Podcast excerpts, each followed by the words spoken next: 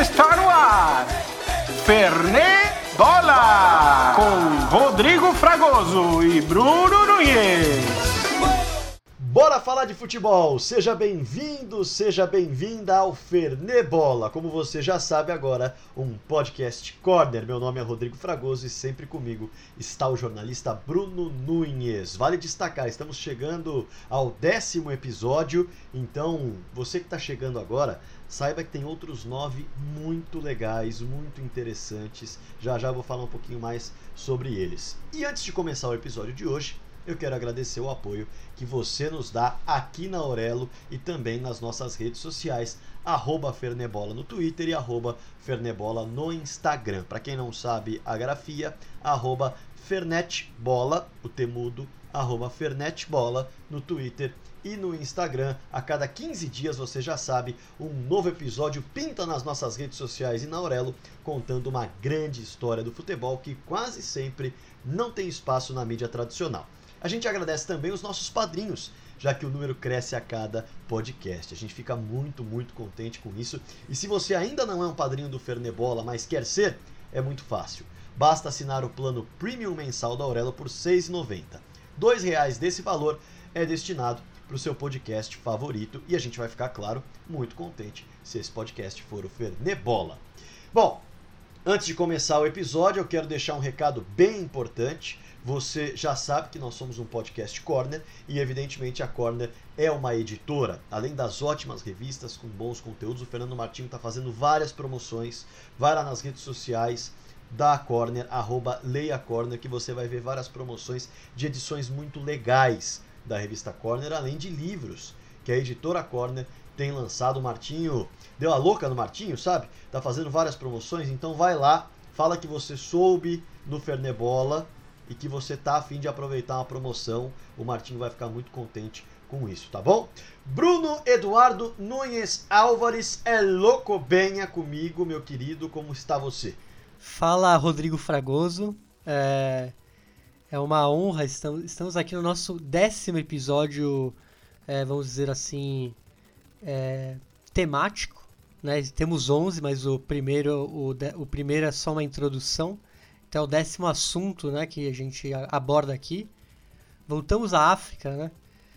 Tínhamos já passado ali no Egito.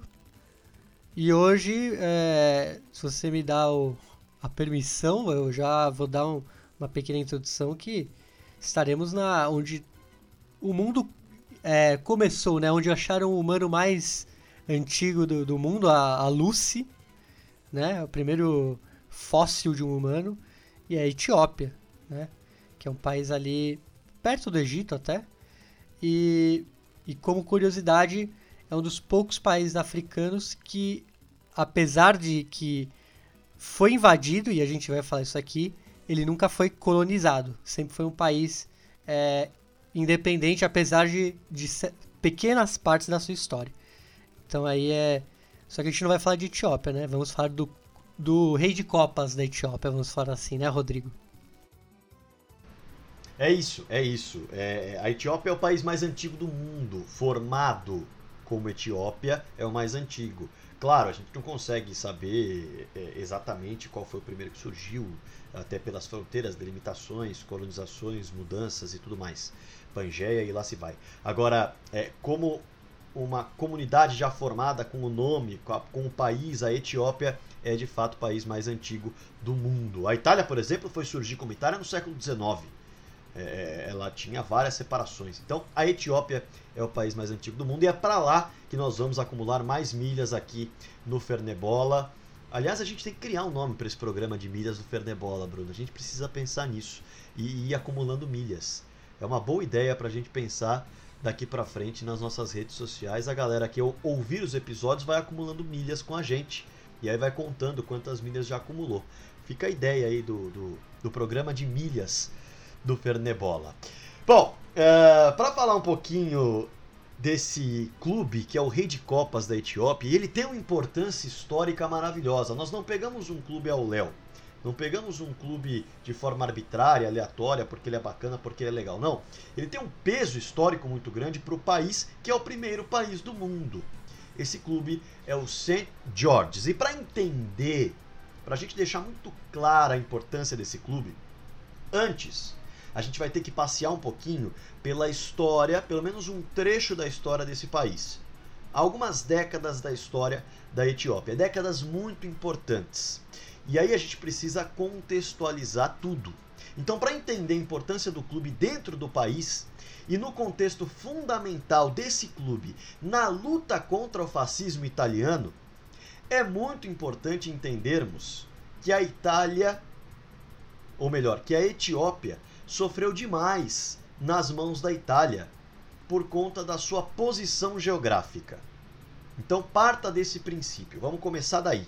A Etiópia, ela foi um país alvo de grande disputa por ter uma costa litorânea ligada ao Mar Vermelho, região que seria batizada pelos italianos de Eritreia. Tem toda a sua extensão conectada ao Golfo de Suez. Ah, mas Fragoso, o que você está falando? Calma, vamos chegar lá. Golfo de Suez era importante por quê? Porque ali é o chifre da África. E aí você pode pesquisar o que é o chifre da África. Nesse local, você tendo bases, você poderia impedir a entrada e saída marítima do Egito e para o Egito. Basicamente, podendo interceptar qualquer embarcação que se propusesse a viajar pelo Mar Vermelho, que era um ponto importante de ligação da Europa para esse chifre da África.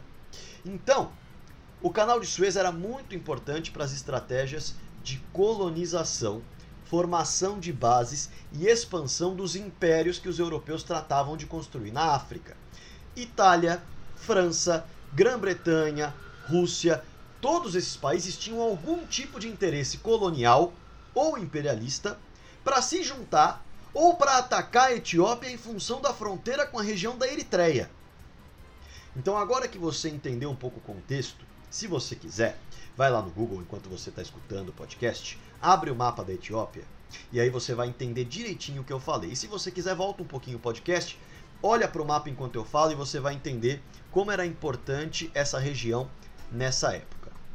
No final do século XIX, para situar o período, os egípcios, na época de colônia da Grã-Bretanha, lideravam a Eritreia, mas a Grã-Bretanha preferiu a troca no comando da região e aí, por meio de um tratado que envolveu a Etiópia, o poder da região foi passado para o imperador Iohannes IV, imperador da Etiópia. Mas a Grã-Bretanha desistiu desse tratado e preferiu colocar os italianos na região. Já que eles vestiam uma roupa anti-francesa, digamos assim, que era justamente o que a Grã-Bretanha queria na época, evitando que os franceses se fortalecessem ali naquela região. E os italianos chegaram na Eritreia em fevereiro de 1885, tendo uma primeira aproximação com a Etiópia. Então não foi no clima de guerra que a Itália chegou lá, apesar do acordo ter pintado numa desistência. E o mais curioso, uma aproximação que aconteceu entre Etiópia e Itália, que rendeu até envio de armas italianas no fortalecimento etíope de uma luta contra os sudaneses na época. Então os italianos, que mais tarde se tornaram inimigos mortais dos etíopes, ajudavam com entrega de armas para a Etiópia batalhar contra a região do Sudão, que tinha ali uma fronteira com a Etiópia. Mas essa aproximação durou pouco, porque os italianos tentaram invadir a Etiópia por meio de uma vila chamada Saati, em janeiro de 87. Foi o começo da guerra com uma derrota acachapante dos 500 italianos do De Cristóforis. Esse era o nome de quem comandou a invasão na Etiópia. E aí, é, esses 500 italianos perderam para uma força etíope munida de lanças contra baionetas. Os europeus foram cercados numa batalha que ficou conhecida como Batalha de Dogali, na região da Vila Saati, ali na região onde eles invadiram. Eles foram empurrados para as colinas e mortos quase na sua totalidade. Gente, isso é muito impensável. Isso é muito impensável para aquela época, os europeus, colonizadores, perdendo uma batalha na África. E aí sobraram menos de 100 italianos. Os jornais da época chamaram de massacre e criticaram a gestão de guerra do país italiano que subestimou a batalha.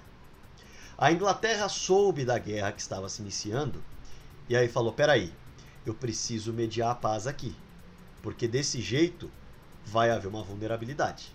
E aí o cônsul britânico, na época Gerard Portal, julgava os abissínios, porque aquela é a região da Abissínia, selvagens e indignos de confiança.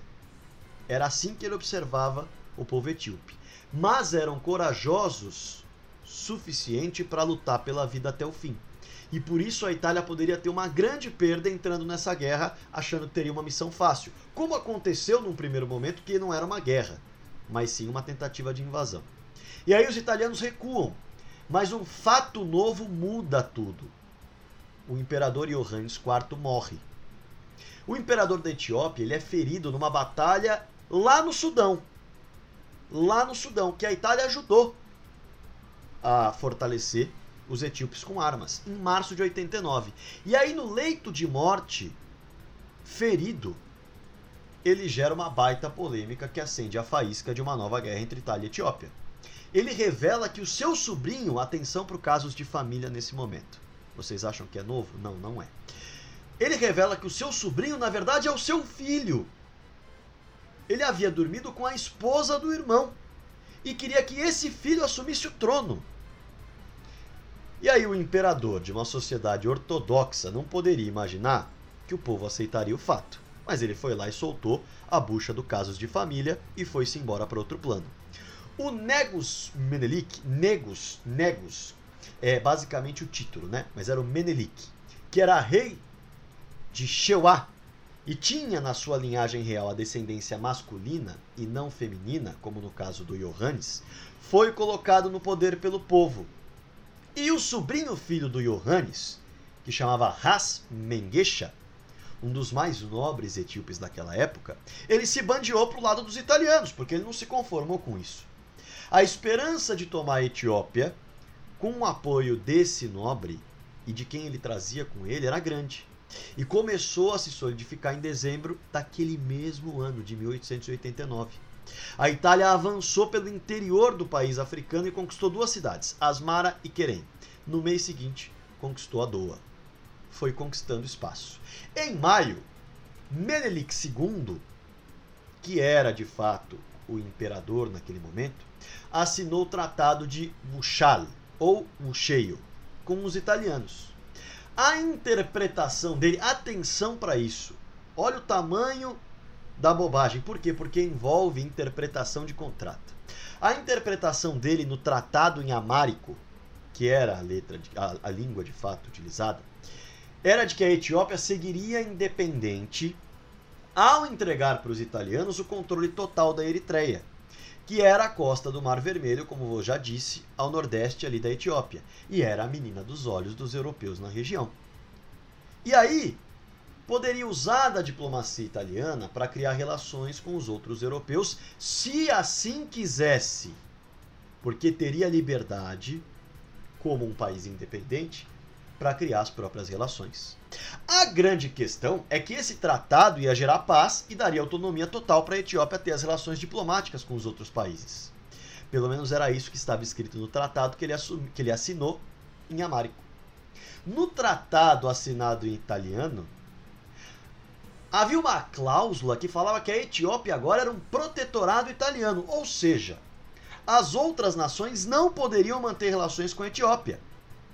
O Menelik II seria um vassalo do rei da Itália. O que estava escrito ali era o que de fato valia para os países europeus. Tanto que o Menelik ele tentou criar relações com outros países e de imediato os países falavam não, não é o que está escrito no tratado que você assinou. Só que o tratado que foi, digamos assim, é, expandido, que foi demonstrado, que foi anunciado, que foi lido, foi o tratado assinado pelo europeu. No fim das contas, o Menelik falou: opa, tem algo errado. Ele começou a juntar forças e armas, depois de tentar criar essas relações com países europeus e receber negativas com base no tratado assinado em italiano. E em 83, ele anuncia que o Tratado de Wuchal não era válido. E imediatamente a Itália mandou suas tropas invadirem a Etiópia. Entendam a inteligência do Menelik. Enquanto ele já sabia que havia sido sacaneado, ele continuou pedindo armas para a Itália. Então, parte das armas modernas que o exército etíope tinha em mãos também eram armas italianas, vindas da Itália. Por fim, vamos voltar à história ao fio da meada. Ele decretou que não era válido e a Itália falou: se não é válido, eu vou invadir a Etiópia, porque o tratado falava de paz. Se ele não tinha mais validade, a guerra estaria restabelecida. Os italianos subestimaram mais uma vez a Etiópia, sem aprender nada com a derrota do De Cristóforis. O general italiano Oreste Baratieri recebeu a ordem para avançar sobre a Etiópia, que aguardava os italianos com um poder de fogo e um poder humano muito maior do que a Itália esperava. Como eu disse, o Menelik havia captado forças e armas até mesmo da Itália a partir do momento que soube do engano que sofreu na assinatura do tratado. O Baratieri esperava encontrar 30 mil etíopes com lanças. Ele encontrou 100 mil etíopes armados de forma moderna. 80% das armas dos etíopes eram modernas, não mais lanças. O massacre aconteceu, a Itália recuou e a Etiópia botou os colonizadores para correr de volta para Eritreia.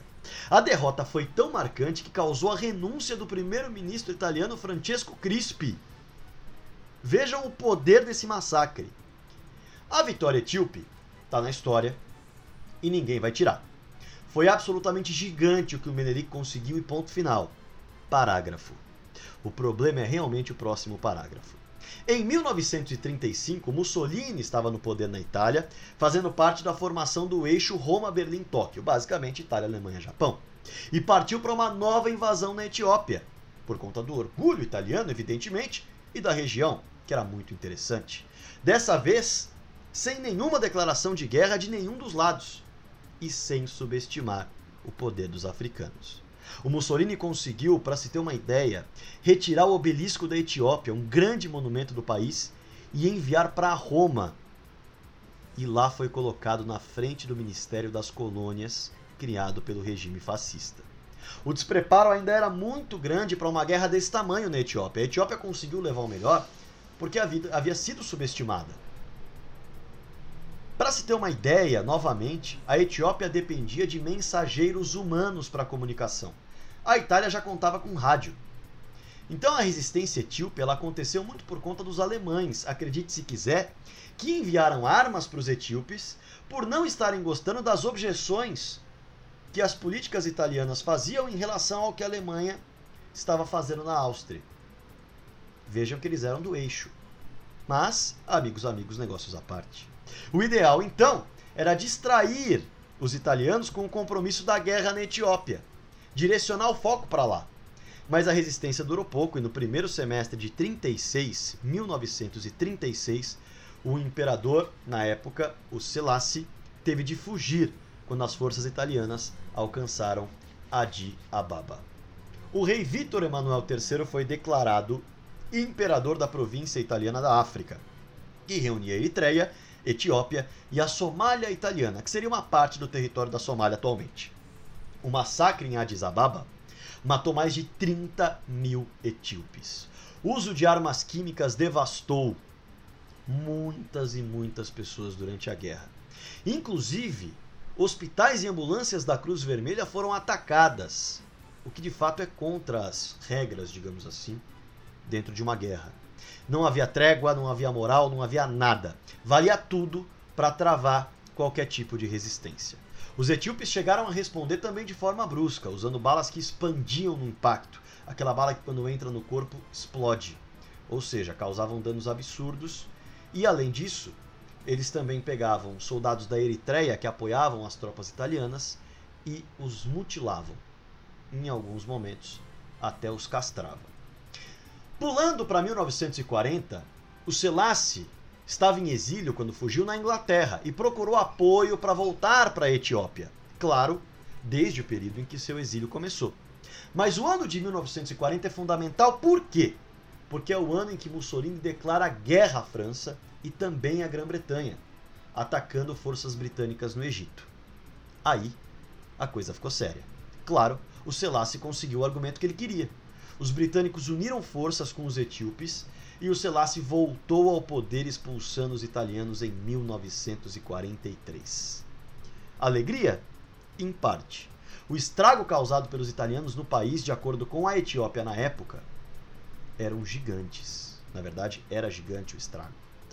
A Etiópia, na época, exigiu ressarcimento de 184 milhões de libras pelas destruições de, atenção, 2 mil igrejas, 535 mil casas, abate e roubo de mais de 5 milhões de gados, 7 milhões de ovelhas e cabras, 1 milhão de cavalos e mulas, além de, olha só que curioso e fato que mais revoltou Bruno Nunes, o abate de 700 mil camelos.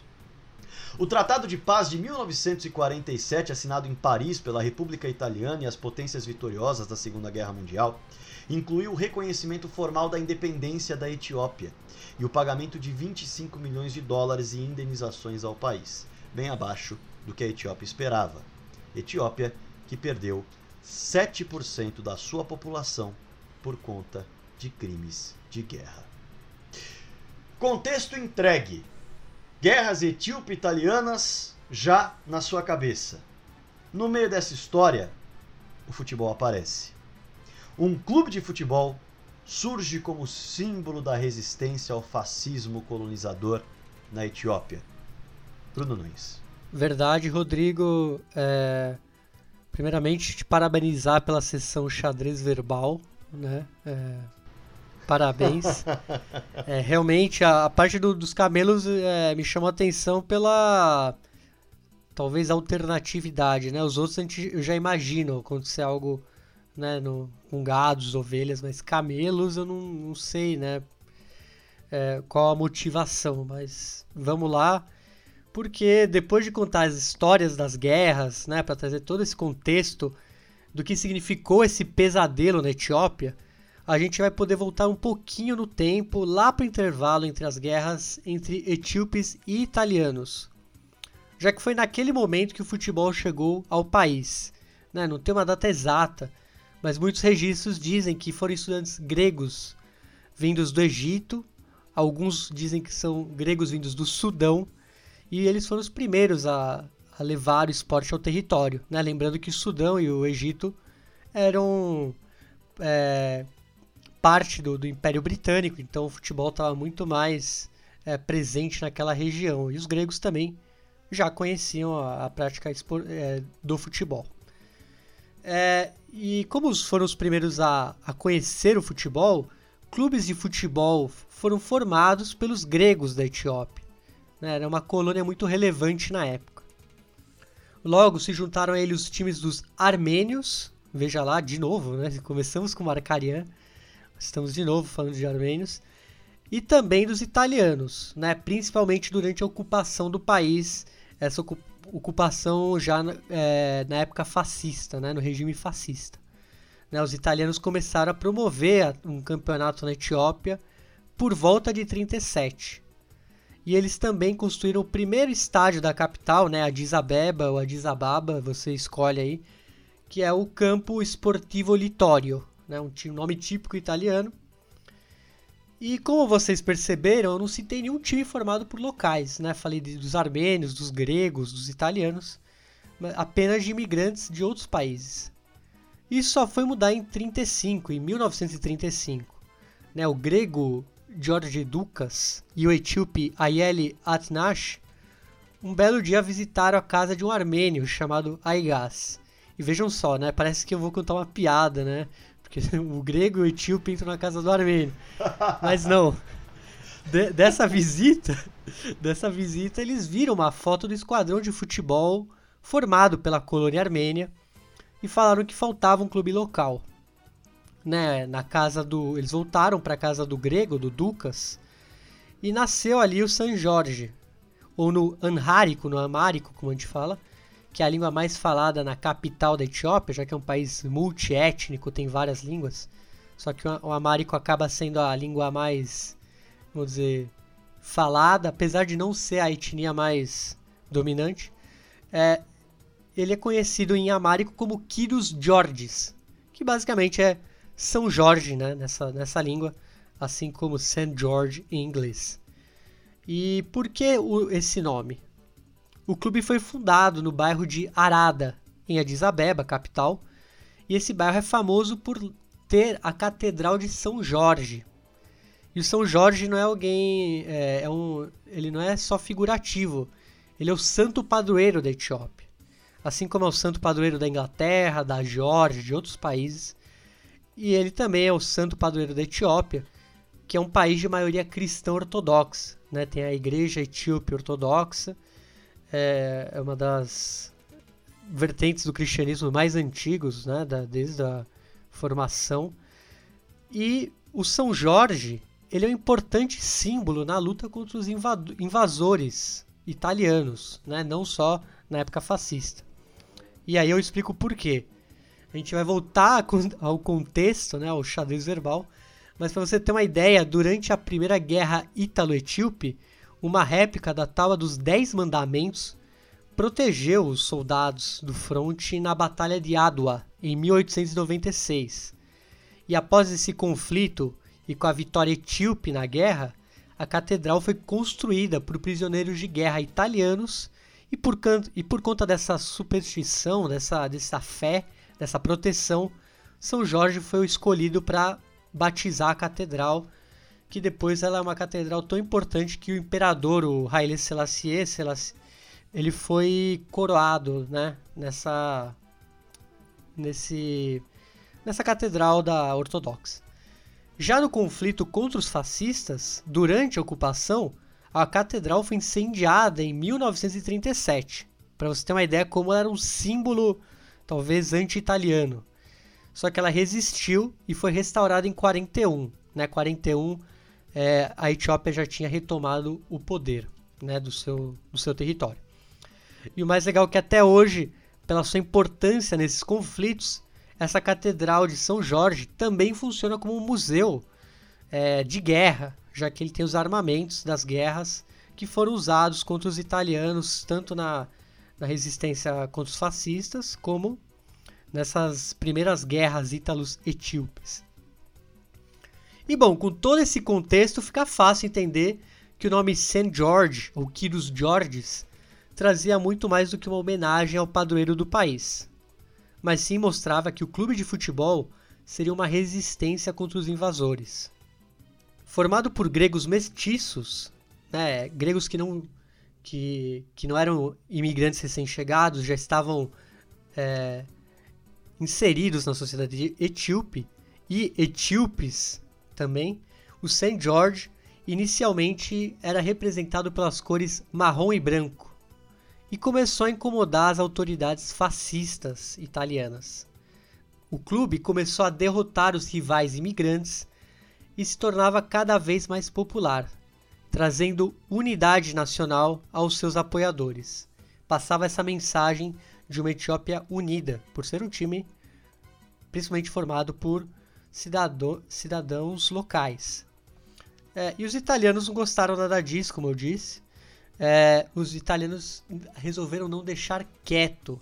Eles formaram um clube chamado Sencomage é, e ele foi feito para atrapalhar o crescimento do Kyrios Georges. Porém, para desespero dos fascistas, o clube dos etíopes venceu a maioria dos confrontos contra o esquadrão dos invasores. Claro, tinha uma consequência bem triste, já que os atletas do St. George costumavam apanhar dos policiais italianos após as vitórias contra esse time. Só que a mensagem de resistência era o que valia. Né? Não importava se eles tinham que apanhar depois, infelizmente, isso acontecia. E pelo símbolo de São Jorge ser tão forte na batalha contra os italianos, o Kyrios Georges teve que mudar de nome nessa época. Logo após sua fundação, ele virou Letoria Ubi Sefer Arada, e não iria ser a única vez que teve que mudar de nome por motivos políticos. Nesse período, começou a utilizar um uniforme metade branco e metade preto, que significava a igualdade racial para dar um, uma cutucada no racismo dos oficiais fascistas que viviam ali na, na Etiópia. E com a liberação da Etiópia pelos aliados em 1941, o St. George voltou à sua denominação original e se fortaleceu como time dos etíopes da Etiópia. Pois é, estamos falando numa época que tinha muitos times de colônia, então por isso eu, eu falo, falo essa redundância, né? Um time dos etíopes da Etiópia. E nessa época, ele começou a usar um outro uniforme, um amarelo com um V vermelho no peito, mesmo padrão do Vélez, do Brescia, e que simbolizava o V da vitória. Identidade que permanece até os dias de hoje. É um uniforme bem característico, dificilmente você vai ver um parecido, né? Ele é se vê vermelho e a camisa amarela, bem bonito. E para se ter uma ideia, no primeiro campeonato etíope organizado em 1944, o St. George foi o único representante nacional. E eu digo isso porque os outros clubes eram o Ararat, dos armênios, o Olympiacos, dos gregos, o Fortitudo, dos italianos remanescentes, né, porque isso é após o, o fim da ocupação fascista, e o BMME, que é uma sigla, basicamente, que significa a Missão Militar Britânica na Etiópia, time é, formado por soldados britânicos, e que foi o primeiro campeão etíope. Veja só, o primeiro campeão etíope era um time basicamente formado por britânicos. E teve um hiato aí, não teve uma sequência de campeonatos etíopes, até por ser um país é, que estava se reconstruindo após a guerra. E o Etiopão só voltou a ser disputado em 1948. Só que dessa vez mais nacional, sem os times de, de colônia. É, alguns até permaneceram, mas em sua maioria foram fundados outros clubes locais. E em 1950 temos o primeiro título nacional do Kidos Georges. Né? Nesses primeiros anos de um futebol mais nacional, um nome importante que a gente vai ressaltar aqui é de Whitney Cachel Tessema. Exatamente, um nome bem difícil, até para mim. Então vamos chamar ele de Tessema. Eu acho importante você soletrar para quem quiser pesquisar depois o nome da fera com calma, mas soletra porque a sopa de letrinhas é pesada. Então, Whitney Cachel, né? Y I D N E K A T C H E W. Tessema é mais fácil, né? Como se escreve com dois S, né? Como se fala, né? Tessema. É, e o Tessema era um atacante e ele era filho de um ministro exilado de um rei deposto, o Iwaso V. E por conta disso, por ter esse background, vamos dizer assim, ele era um sábio, né? Ele falava fluentemente francês, inglês e italiano, além do amárico, que era a língua lá de Addis Abeba, ali da região da capital. E com 22 anos, o Tessema fundou o escritório de esportes etíope. E tudo isso jogando pelo St. George, clube que defendia desde o juvenil em 1935, quando tinha 14 anos. Foram 23 anos seguidos no clube, de 35 a 58, defendendo a camisa com V vermelho, um recorde absoluto na Etiópia. E o Tessema, ele é histórico em campo pelo St. George, só que ele também é histórico fora dele, principalmente fora dele.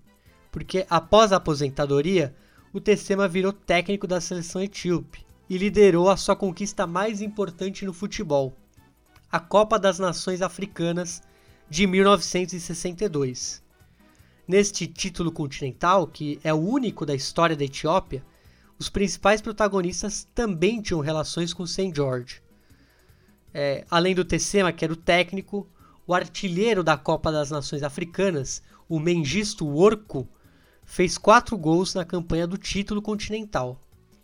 Pelo Kidos Georges, ele estreou em 1957 e ficou até 1970, quando se aposentou do futebol. Relatos da época contam que o Orku rejeitou propostas de jogar na Itália e na França, assim como no gigante africano Zamalek, do Egito, e nunca deixou o clube de Addis Abeba.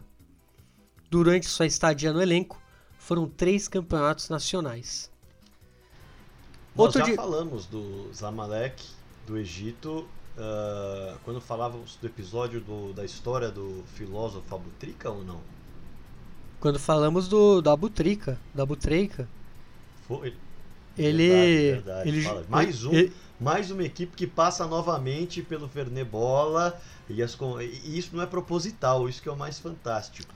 As coisas É. vão acontecendo e vão aparecendo. E falamos no contexto de que o Abutreika era o, ele é o maior ídolo do Al-Ali, que é o maior rival do Zamalek, e ele surgiu no Tersana, time de Gizé, que faz uma espécie de pequeno clássico também com o Zamalek. Então foi nesse contexto que a gente falou do Zamalek. E aqui ele volta é, no contexto do, de um grande jogador etíope. A gente está falando de uma época que o futebol etíope ele era um protagonista né, no continente africano. Algo que a gente vai contar aqui depois que nunca mais aconteceu, né, e por diversos motivos políticos e etc. Mas voltando a essa Copa Africana da, eh, das Nações Africanas, né, de 62, outro destaque que tem ligação com o St. George é Luciano Vassalo. Você vai falar, esse nome não é um nome etíope. né? A gente está acostumado, eu já, eu já soletrei aquela sopa de letrinhas. Você provavelmente. A Etiópia é mais conhecida pelos seus fundistas, né? seus, seus atletas de eh, longas distâncias e tal. Provavelmente você nunca viu um Luciano Vassalo. E eu já te explico. Luciano Vassalo é filho de italiano com uma etíope. Ou seja, ele é um filho desse desses tempos difíceis da Etiópia. É, e ele foi o capitão da Etiópia e é considerado, ao lado do Orco e do Tessema, como os três melhores jogadores da história da Etiópia. É, o Tessema é um pouquinho anterior a eles e o Orco e o Vassalo são da mesma época.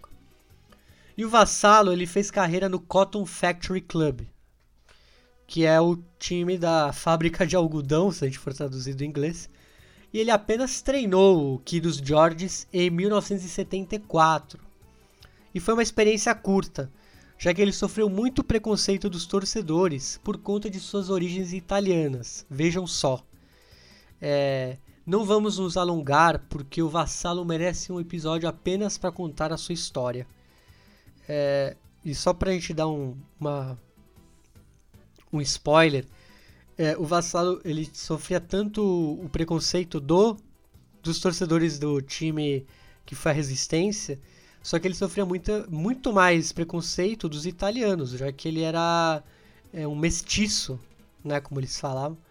Ele era um filho, os italianos até falavam pros pais que os pais italianos que tinham esses filhos para abandonarem, assim, era tipo era uma espécie de de manual assim, do, do fascismo na época.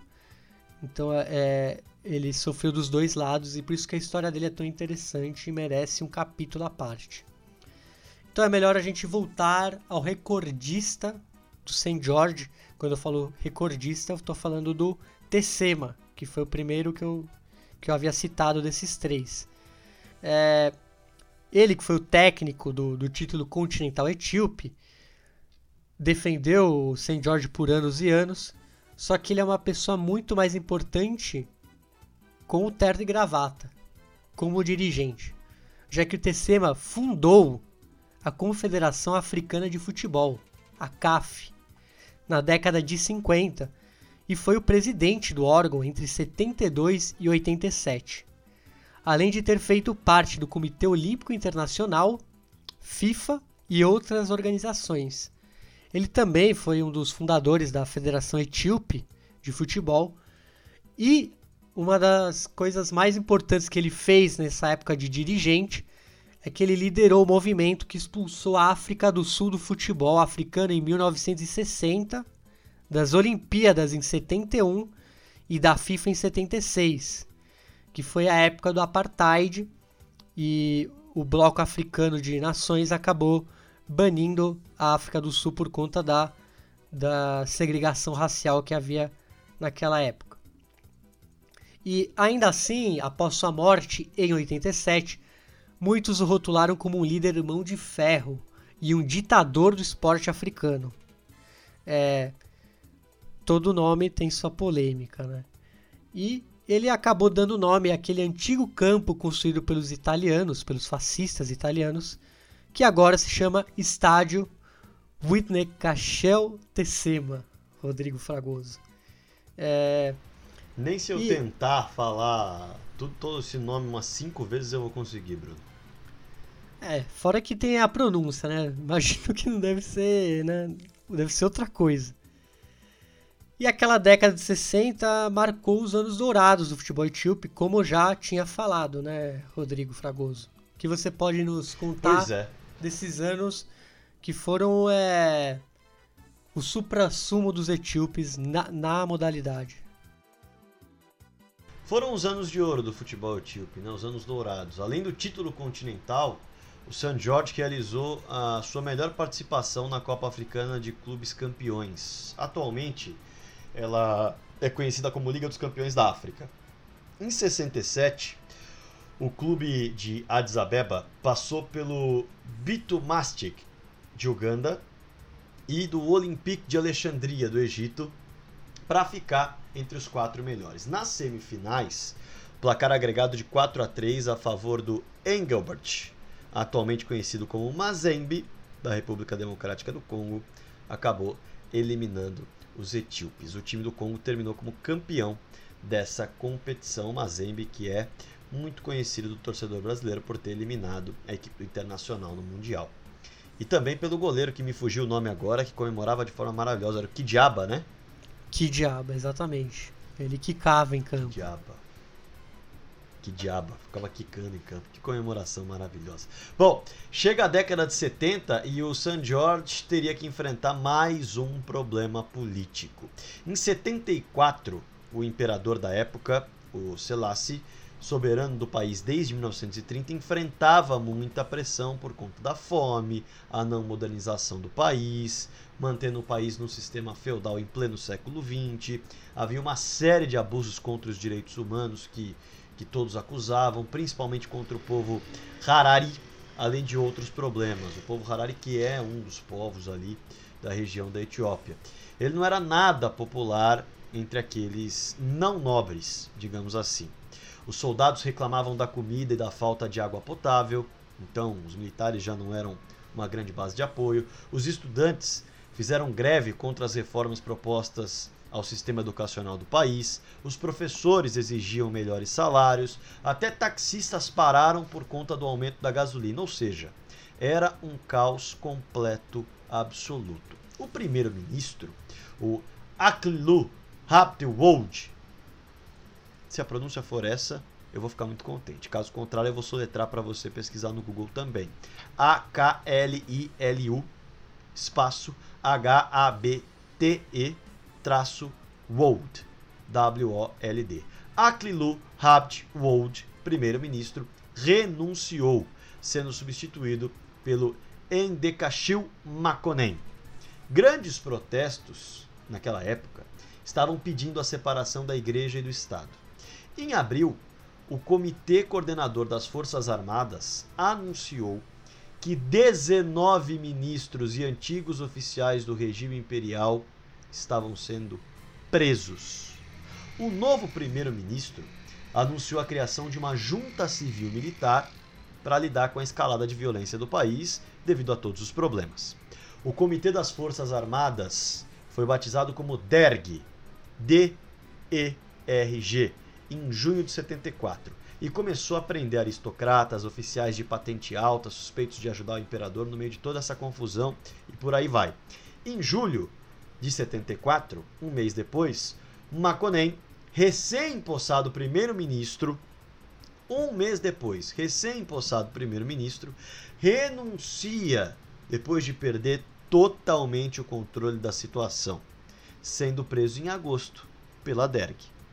Em setembro, o imperador Selassie é deposto e o ato desencadeia a guerra civil etíope. Não era fácil viver na Etiópia segue não sendo.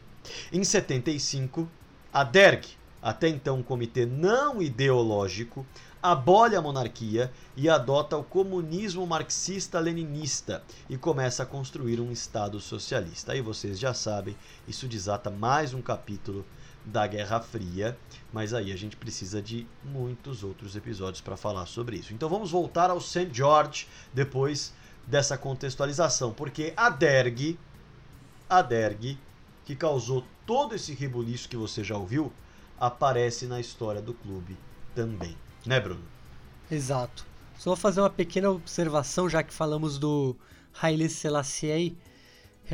Selassie, ele, provavelmente quem ouvia reggae, vai lembrar, ele é muito citado nas canções, porque ele é o messias né, do, do Rastafari, do, do Rastafarianismo. Então ele acabou até. É, ele virou Deus, né? Ele virou uma espécie de santo. Apesar que na Etiópia como a gente contou tudo o que aconteceu, ele não tinha essa. O povo não tinha a visão dele. Mas na Jamaica ele era um cara muito idolatrado, literalmente idolatrado, né? Idolatrado como figura religiosa. E me perdoem a pronúncia, Selassie, Selassie são a mesma pessoa, eu com a pronúncia errada, o Bruno com a pronúncia certa, mas enfim, deu para perceber é, é, um cara que realmente tem uma importância histórica muito grande durante as guerras, também depois delas. É, é o imperador de muitos anos por lá e que acabou sendo deposto pela Derg, que tem uma influência gigantesca nesse momento do país e estendeu a sua influência no futebol mesmo, né, Bruno? Isso. E vamos, vamos voltar é, a Derg. A Derg que um ano após o Haile Selassie deposto, ele é, ele é morto pelo, pelo regime, por esse novo regime. Mas agora voltando ao futebol. A Derg se intrometeu no futebol e ele reorganizou as ligas e forçou todos os clubes que existiam a fecharem suas portas. O novo futebol etíope seguiria um modelo soviético, com as agremiações representando setores industriais e do governo. É, o modelo soviético, só para explicar bem rápido, como vocês muito sabem, é, tinha o time do Ministério da Energia, que era o Dínamo, tinha o CSKA, que era o time do Ministério da Defesa, do Exército. É, cada, né, cada ministério, cada fábrica tinha sua, sua equipe. E isso passou a acontecer também na Etiópia. E em 1975, o St. George voltou, ele competiu sob as regras da DERG, em acordo com a cervejaria Addis Abeba Brewery, que vejam só, produz a cerveja St. George. É, já mudou de nome essa cervejaria, mas essa cerveja ainda existe. E se você ver, ele tem as mesmas cores do, as mesmas cores do clube, o mesmo São Jorge, etc. O clube retornou às competições nacionais com esse acordo aí com a cervejaria. Só que, obviamente, eles não usaram o nome St. George. Eles usaram o nome da cervejaria, né? Eles competiam com a Addis Abeba Brewery. É, e isso durou até o fim da Derg, em 91, que foi quando eles retornaram a seu nome original.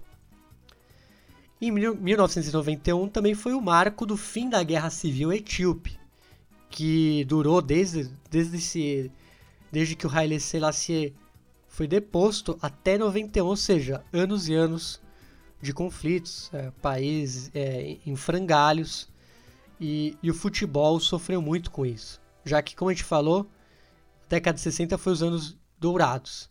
Só que a partir desse, desses vários conflitos, o futebol etíope acabou sendo muito afetado. Mas com o fim do conflito veio um novo ar, né? É, o que aconteceu com o fim do conflito?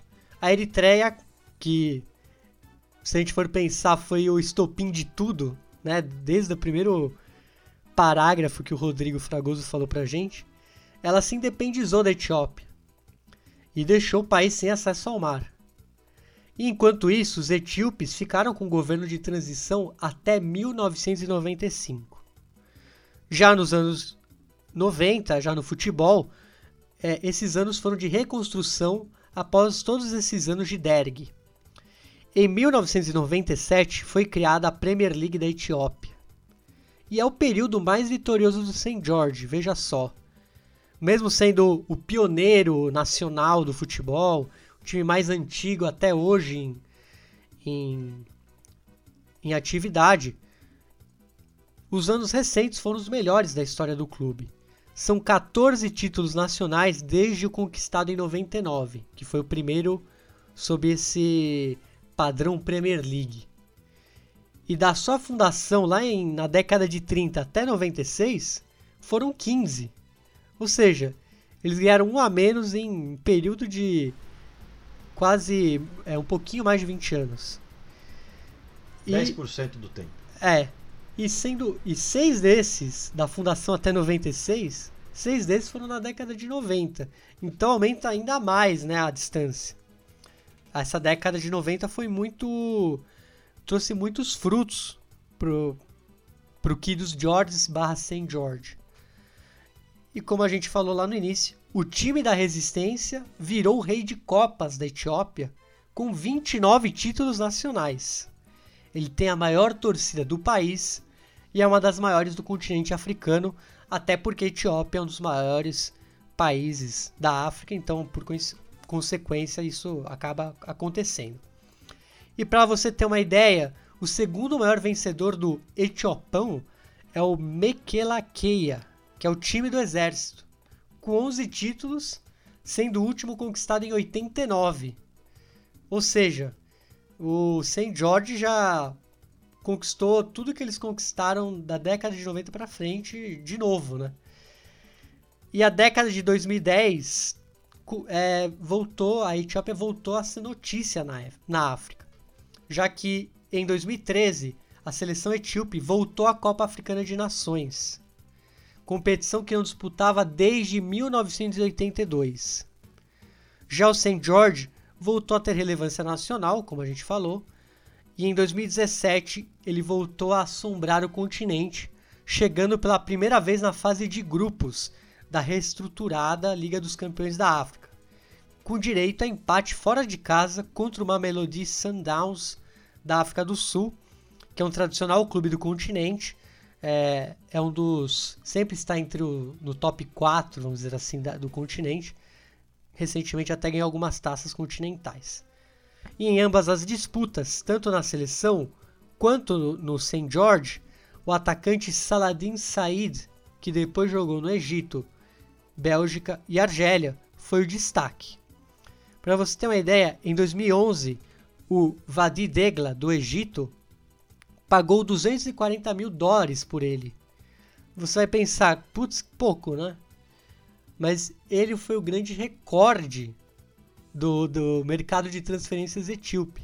Foi o maior valor que o etíope já recebeu por um jogador, né? um clube etíope recebeu por um jogador.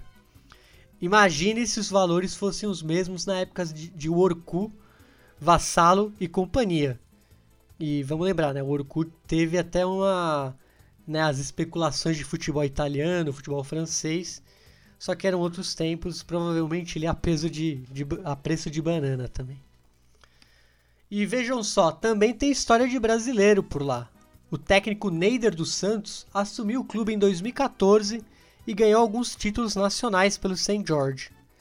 O profissional veio do futebol jamaicano, olha lá, a ligação aí do Haile Selassie com a, com a Jamaica, Etiópia.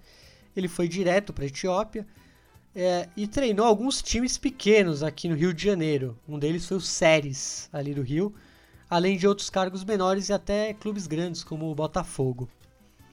Em 2017, o St. George inaugurou uma academia moderna para jovens jogadores, algo de vanguarda no futebol etíope. Em 2018, o clube, vence... o clube vendeu a maioria de suas ações para os torcedores, apesar de ser ainda financiado por empresários etíopes e sauditas. É uma história realmente é, que ainda não se encerra, porque a gente precisa contar como foi a última temporada e como tem sido a temporada atual do St. George, que teve aí um, um, retorno do prestígio muito grande, assombrou o continente europeu e, e por aí vai. Mas antes da gente contar como está o St. George hoje, você já sabe que o Léo W vem aí. Hoje ele vem diferente, hoje ele vem com uma entrevista. Olha só, ele tá resolvendo botar as asinhas para fora, tá querendo entrevistar agora. Mas ele vem com um quadro legal dele, você já sabe como chama. Bruno! La Barra al 45. Fala galera, aqui é o Léo Russo, sommelier da Boiú. É, e lembrando que o nosso Instagram é o arroba boiuxp. Eu sou parceiro aqui do pessoal do Fernebola. Nós fazemos experiências em bebidas artesanais e roteiros de turismo gastronômicos. Uh, hoje a gente tem um grande convidado, o senhor Vago. É, o Wagner Figueira é aqui um dos grandes especialistas em café especial e ele vai trocar uma ideia com a gente sobre café etíope. A gente está falando sobre Etiópia e Eritreia nesse episódio, então o Labara 45 não poderia ser diferente, né? Então, primeiro, Vago, eu queria te receber e queria que você contasse um pouquinho da sua história. Eu, na verdade, eu, eu, sou, sou, um, eu sou um amante de comida, amante de bebida, é, sou um pai também, ó, dá para escutar no fundo aqui. é, e eu comecei essa jornada num lugar que não tinha nada a ver com comida, que é na publicidade. É, trabalhei um tempo com publicidade, mas aí no, numa, numa crise aí existencial eu resolvi fazer um mochilão e, e caí na estrada pela América Latina. E nessa época eu tinha, eu era um, era um blogger, só que o blogger dos anos 2003 é muito diferente do Instagram de hoje, então era uma coisa mais low profile. E eu tinha um blog na MTV, chamava Solamente Vago, é, onde eu falava sobre isso, sobre, sobre a minha viagem, né? E aí, nessa viagem, eu fui me encantando de coisa, já tinha minhas paixões aí de, de música, de comida, já era um cara que gostava de cozinhar e tal, não profissionalmente, mas... É, enfim, e acabei, no, no, na necessidade de dinheiro, acabei virando bartender num, num, num bar em Cusco, no Peru. Ali bem no, no, no pico da, da badalação do, dos mochileiros da, da América Latina, né? E, cara, eu cheguei lá com a cara e a coragem, dizendo que eu sabia fazer caipirinha e morrito e, e saí de lá sabendo fazer outros, outros drinks também. E daí pra frente foi só foi só ladeira abaixo na, nesse, nesse tobogã da gastronomia. Eu comecei como bartender, é, cheguei, é, fiz uma viagem de carro lá do Peru até Buenos Aires, fui pegando carona. É, cheguei lá, acabei me envolvendo com restaurante, trabalhei em restaurante, me, me formei em gastronomia no, no Gato Dumas. E, bom, trabalhei com, tu, com restaurante de tudo quanto é jeito, de francês, é, passando por vegetariano, natureba, moderno, contemporâneo, até uma churrascaria na Venezuela que, a gente, que eu abri junto com um sócio meu, é, que a gente foi fazer essa experiência, ficamos quatro meses lá no, em San Cristóbal de las Casas, e, enfim, depois, é, depois de um tempo, acho que depois de uns sete anos de que eu achei que ia ser meses, né, de viagem, acabou sendo sete anos. Eu voltei para o Brasil e aqui no Brasil eu, eu me eu resolvi me especializar no Senac em algumas é, em gestão de restaurante, de bar e restaurante, em enfim, em, em, mais coquetelaria, um pouco de, de vinhos, enfim, é, fiz todos os cursos que tinham lá é, disponíveis do assunto e acabei virando, gostando muito do, do curso de, de barista. É, me encantei com uma prova de café, achei aquilo o máximo, como que um café pode ter, é, como um mesmo produto pode ter tantas representações. Eu sempre brinco que é como se imaginar que, por exemplo, se tivesse, sei lá, 10 tipos de tomate numa mesa e se tivesse que falar sutilezas de cada, de cada tomate, é, enfim, ter que descrever cada um. E, cara, me encantei por isso. Trabalhei um tempo é, na Isabela Raposeiras, Coffee Lab. É, depois acabei indo para a FAF, que é a Fazenda Ambiental Fortaleza, FAF Coffees. E eu passei os últimos sete, oito anos da minha vida aí nessa função. E na Faf Coffees eu, eu fiz, é, mais que nada, é, gestão de produto, que a gente chamava a minha posição, que era provar cafés de inúmeros produtores com quem, com quem a Faf trabalhava e trabalha, né? E, e com esses cafés selecionar o que era melhor, o que deveria ser vendido separado, o que precisaria juntar com outras coisas para dar um volume maior, o que, o que compunha bem uma coisa com a outra para é, para oferecer para cada cliente a melhor experiência. Então era isso. É. Então é, a minha experiência é essa. Bom, então agora a gente vai abordar o, o cerne da, da nossa questão aqui, o centro da nossa questão, que é justamente o café etíope, né? Vago, por que que, por que que café etíope é uma coisa tão especial assim, hein? Cara, primeira coisa de tudo, eu acho que, que o mais importante da gente ter, ter em consideração é que a Etiópia é, é o berço do café, né? Então, é, isso é, assim, inegável. Todo mundo sabe que a, a genética mais antiga do, do grão de café está na Etiópia. Então, é... E o que que acontece? É, o que acontece é que o estado em que você encontra o café etíope, ainda até hoje, ele é muito selvagem. Ele é muito assim, ele não é, ele não foi domesticado ao ponto que o Brasil é, conseguiu fazer, no sentido de que aqui no Brasil você tem uma série de fazendas fábricas, é, desenvolvimento de, de, genética com o IAPA, com é, outros institutos de pesquisa que vão é, desenvolver cafés baseados em produtividade e, e, tudo isso, né? Então, a produtividade, a resistência a doenças, é, até a bebida, eles conseguem padronizar de certa forma, né? E o café etíope, é, ele não só é, é a, a, o berço da genética do café, mas ele também é, ele continua nesse estado selvagem. Então, é, lá no, na Etiópia você não compra café por produtor, ao contrário dos países é, da América Central, os países aqui, bom, é, Colômbia, Brasil, é, você vai, você vai num, numa cafeteria de café especial, você vai encontrar o nome do produtor no, na embalagem.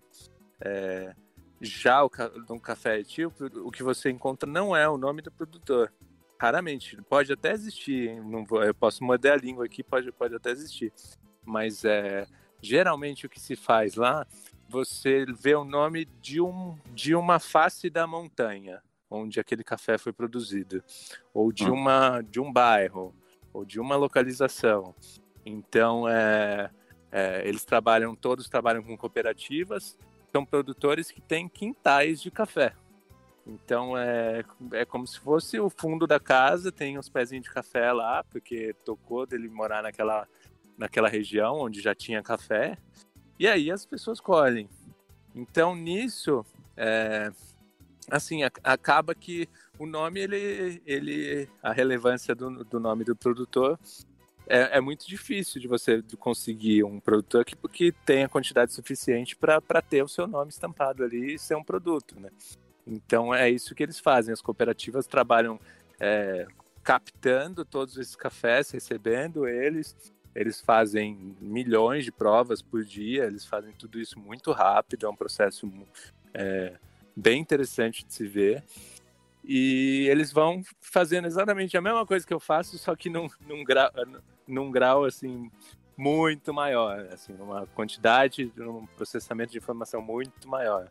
Então, enquanto eu provava, sei lá, 5 mil amostras por, por, por safra, é, os caras da cooperativa, sei lá, eles provam 600, 700 cafés por dia, entendeu? É, é uma coisa assim, su, surreal. Não, é, é surreal mesmo, porque assim, é uma bicada e ele fala a, A mais, A, tipo, A menos, que seriam as classificações, né? Aí eles vão é. separando e, e, daí depois eles juntam esses cafés e vão, vão criar os produtos. E, e aí, puta, aí aparecem umas coisas muito interessantes, assim. Então, é... E aí que, que, que vem aquela coisa do, do café tipo especial e tal, não sei o quê. Por quê? Porque essa genética selvagem e e esse, até esse processo e como eles fazem, o clima, a altitude, a umidade baixa, tem uma, uma série de, de fatores que colaboram para que o café seja muito, muito exótico. Assim, é muito interessante você, você os sabores que, que se encontram nesses cafés. Como você não tem Existe sim um estudo de variedade, então, tipo, às vezes eles conseguem diferenciar o que, que é um, o que, que é outro, mas a maioria desses cafés são é uma mistura de tudo que é, que é coisa que, que foi surgindo lá e que a genética foi dando conta de, de se alterar, né? Então, é, e, e, enfim, e depois o processamento que é feito pela cooperativa, que eles também fazem, é, fazem vários tipos de processamento, mas tem o, o clássico double washed, que é uma fermentação anaeróbica sem sem, ou seja, é, na água, né, no tanque, eles deixam fermentar, tem um, eles têm, enfim, tem uma, uma, série de processos que eles fazem que são acabam acabam sendo privilegiando ainda mais toda essa todo esse status de, de selvagem. E, claro, tem uma, um certo glamour de você de você pegar ali na origem um café. Mas o, os sabores são, são incríveis mesmo. Se você, se você for ver, eu já provei cafés da Etiópia com, com gosto de, de, de cara, praticamente et tomate, sabe? Extrato de tomate, assim. Sim. Uma coisa super exótica, assim, muito, muito. E, e, ao mesmo tempo era café, só que daí você sentia aquele sabor de tomate umami, assim, super salivante, a boca chegava, tipo, a ficar todo o beiço molhado, assim, de tanta é. de, de salivação, uma coisa louca, velho. E muito doce, né? Muita doçura, é, acidez alta, é, e sabores que você não consegue muito descrever, são, são complexidades que você, é, às vezes você pega um café do Brasil clássico, que é caramelo, chocolate é, e macadâmia, ou caramelo, chocolate, nozes e tal, que, que é a maioria dos cafés, né? Ah, aí você coloca do lado um etíope, você, você começa a sentir, você fala, nossa, isso aqui tem gosto de blueberry com flor de sal. Aí você fala, nossa, que mistura doida, que sobremesa é essa? Então é. Acho que é bem por aí, cara. Acho que vai por Legal. aí. Ó. Legal. Por que, que é especial? Acho que é por isso. E isso não tem. É, aqui, assim, é, é difícil de chegar no mesmo, no mesmo resultado. Aqui a gente tenta. A gente até tem gente que, que traz é, sementes lá da África e faz, tenta fazer isso aqui no Brasil. E sai café bom, tá? tem dá para fazer café muito bom com semente com, com a genética africana você coloca aqui e, sai um café muito muito interessante mas é claro você não tem a mesma altitude não tem o mesmo terroir você, você tem gente que questiona essa história do terroir que dá para você driblar e tal mas eu não acredito nisso acredito que é, o terroir cara ele está em, em tudo absolutamente tudo do momento que planta que aduba e que lá eles nem adubam no caso é, todo esse todo esse processo e também está no processamento e no ar que está em volta do processamento, a água que você usa no processamento. Tipo, a sua água aqui nunca vai ser igual à água da África, então, é, da lá da Etiópia. Então, é, não tem como comparar, não tem como fazer igual. É, eu acho que isso é, é, sei lá, eu até sou do ponto que, que eu acho que a gente não devia tentar fazer café africano aqui no Brasil. Acho que a gente devia fazer café brasileiro excepcional. Não não fazer café brasileiro com gosto de café africano, sabe? Acho que, enfim, tem uma, uma polêmica aí nesse, nesse aspecto. É, mas acho que é isso. Acho que vai. Pessoal, esse foi mais um Labarra 45. Essa foi uma entrevista com o Vago, né? Falando sobre todas as especialidades do café etíope e do porquê que ele é tão raro e porquê que ele é tão diferentão. Um, e eu gostaria de lembrar vocês que o nosso Instagram é o arroba nós fazemos experiências em bebidas artesanais em São Paulo e em alguns outros lugares do mundo. É... E eu volto no próximo episódio do Fernebola com mais um Labarra 45.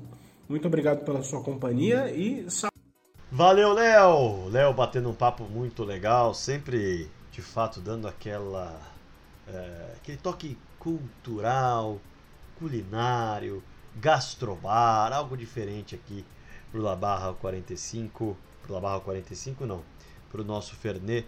Bola sempre necessário, Léo da Boiú com a gente. Bom, eu prometi na volta do La Barra 45 que a gente falaria de como tá o St. George hoje.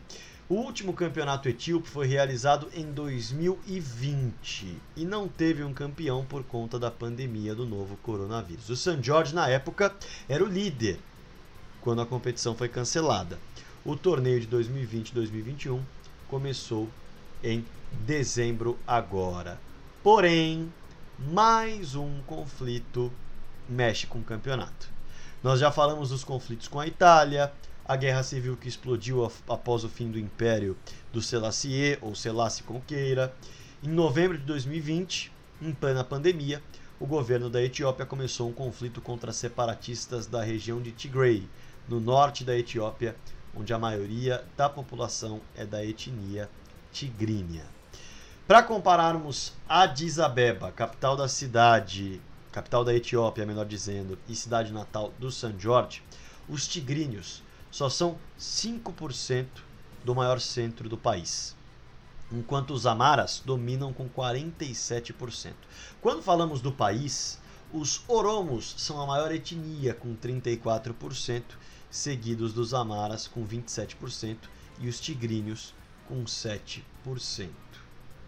Depois do fim da Guerra Civil em 91, a Etiópia passou a ser governada por uma coalizão de base étnica, com representantes dos principais povos da nação.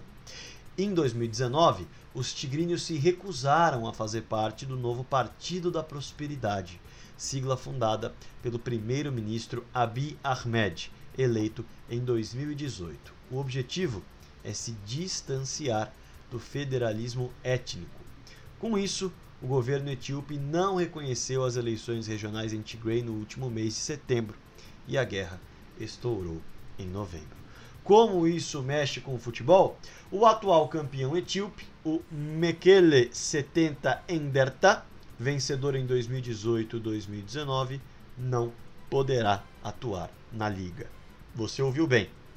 O atual campeão etíope não pode atuar na liga. Shir Ende Selassie e Wewalo Adigra também estão de fora. Isso deixou a liga com 13 clubes ao invés dos costumeiros 16. O cenário político sempre mexendo muito, mexendo demais, mexendo bastante com o país que ainda não criou uma estabilidade tão bacana. E agora mexendo também com o campeonato. Bruno Eduardo Nunes. Conseguimos trazer um panorama muito bacana dessa história do San Jorge. Acho que foi o episódio em que nós mais aprofundamos as questões históricas, ainda que a gente faça isso com muita frequência aqui, para realmente trazer nas entrelinhas, como gosta a Corner, é, tudo que envolve o futebol e tudo que influencia o futebol, é, os arredores, enfim. Mas esse a gente precisou ir lá atrás buscar de fato uma contextualização muito grande para trazer a importância de um clube que hoje é muito vitorioso, mas sem dúvidas tem consigo uma história de vitória muito grande sem envolver títulos, e sim uma resistência contra o regime fascista, né, Bruno? Exato, Rodrigo. Muito importante a gente falar é, disso. É, acho que essa pequena, esse pequeno fragmento que a gente trouxe aqui do St. George mostra como o futebol e a política estão é, intrinsecamente relacionados, né? Você não pode desassociar um ao outro. É, e isso é só na Etiópia, né? Porque casos não faltam, né? Existem mais de um. E eu gostaria de falar que talvez o, o Etiopão seja o, o campeonato mais é, Labarta 45 possível. Porque tem o Ethiopian Coffee, tem o St. George, que é, tem uma cerveja com o nome dele, né? tem um time de uma cervejaria e tem outro de, de produtores de café, ou seja, é para um barista e um sommelier, um mestre cervejeiro não botarem defeito. É o campeonato ideal para baristas e mestres cervejeiros, porque metade do campeonato é de café ou, cerveja. Né? E é legal a gente ver como o futebol a gente acaba conhecendo a cultura do país só em ver o nome do, do time. Né? Só em ver que o time é. E é muito legal trazer essa história de um time grande é, em torcida, não em títulos, mas é um, um time grande em história. E vamos torcer que ele consiga aí é, dar um brilho aí nessa continentalmente, já que é tão dominado pelo Egito, pela África do Sul, é, o Congo. Então seria legal ver a Etiópia aí que está numa fase ruim, novamente uma fase ruim. A gente falou aqui vários períodos e a gente está em novembro, é, a gente está em dezembro e um mês, é, há um mês atrás começou um novo conflito lá, infelizmente. E também mexe com futebol. Vamos desejar melhoras aí ao povo etíope e que o St. George consiga brilhar aí fora de suas fronteiras.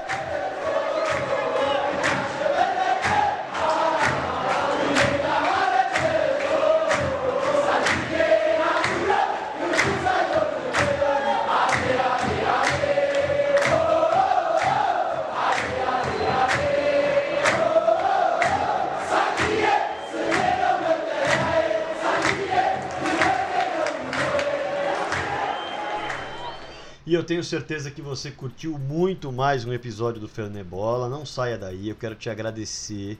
Nós estamos chegando ao décimo episódio temático, como o Bruno disse, e é muito gostoso saber que a gente já contou grandes histórias aqui de jogadores, de clubes, é, de temporadas, como foi com o Perúdia, enfim. É muito gostoso saber que você curte o trabalho, que você se diverte ouvindo, que você é, encontra no Fernebola algo diferente que envolva futebol e que você curta demais. Então, nesse décimo episódio temático, a gente agradece demais você que nos motiva a ter esse papo legal, a pesquisar, a pegar um tempo bem grande para separar, roteirizar. É muito, muito bom saber que você está aí do outro lado curtindo. A gente agradece demais e fica muito feliz por você nos seguir no Instagram, nos seguir lá no Twitter, acompanhar os podcasts na Aurelo, curtir o que a Corner coloca também nas suas redes sociais em arroba Leia Corner. E se você também é um padrinho do Fernebola, é claro que a gente te agradece muito por esse carinho, por essa contribuição com o trabalho. Tá bom? Eu deixo um grande abraço a você nesse décimo episódio temático. Muitos mais virão por aí. E, claro, daqui 15 dias tem mais. Bruno, daqui uma semana tem pitadinha histórica, né? A gente não pode deixar de lembrar. Exatamente. E você falou disso e o trabalho, o trabalho colossal que é traduzir ali o, o amárico, né? Que é, parece um hieroglifo é, ainda bem que o Google Tradutor deu uma deu algumas traduções fidedignas, né? Aparentemente estavam fidedignas.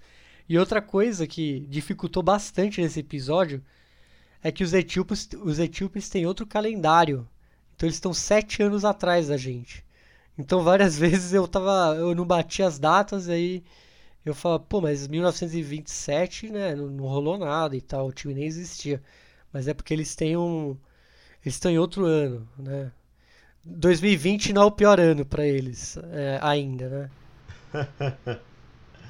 ainda, ainda. Valeu, Bruno. Grande abraço a você. Valeu a você também que nos escutou, que nos curte, que acompanha o Fernebola. E se você nos conheceu agora, fique à vontade para acompanhar os outros nove episódios temáticos, porque eles são atemporais. O que significa? Isso significa que você pode ouvi-los a qualquer momento, eles não perdem a validade. Um grande abraço, até a próxima. Tchau! Fernê Bola com Rodrigo Fragoso e Bruno Nunes.